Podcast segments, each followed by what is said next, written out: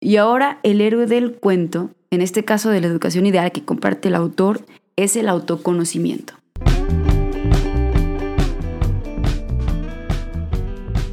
Dice Krishnamurti que el problema de la educación es que llamamos educación únicamente a la acumulación de datos y conocimientos extraídos de libros, y el hecho de que nos enfoquemos simplemente en esa parte meramente intelectual nos empuja a evadir sutilmente lo que somos.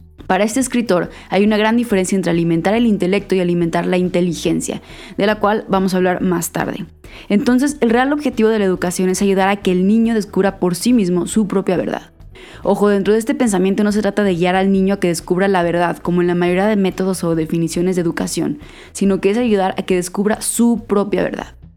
Pero aquí surge una situación nada agradable para el educador, y es que es muy incómodo vivir con alguien que constantemente cuestiona los valores preestablecidos y que ya han sido aceptados no solo por ti que educas, sino por el 95% de las personas que en tu vida vas a conocer. Pero para que el niño descubra por sí mismo su verdad, es necesario, por no decir la única manera de lograrlo, que su mente, su espíritu, incluso su cuerpo se eduquen de una manera infinitamente flexible, libre de teorías y libre de patrones de pensamiento.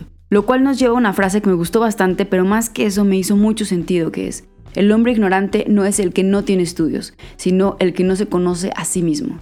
Y para concluir este punto del autoconocimiento, dice el autor que conocerse a sí mismo es la única manera en la que el temor desaparece.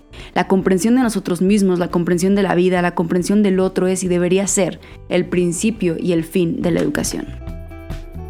Este es solo una pequeña parte del episodio entero del libro de la educación y el significado de la vida escrito por Jiddu Krishnamurti. Si quieres escuchar todo el episodio completo, te recomiendo que lo busques, estará un poco más abajo, es el episodio 1. Y si no, de igual manera estaré subiendo por temas lo que el autor plasmó en este libro que me ha servido muchísimo para entender un poco más de qué va la educación. Como siempre, te agradezco muchísimo que estés aquí y que siempre estés buscando educar y educarte.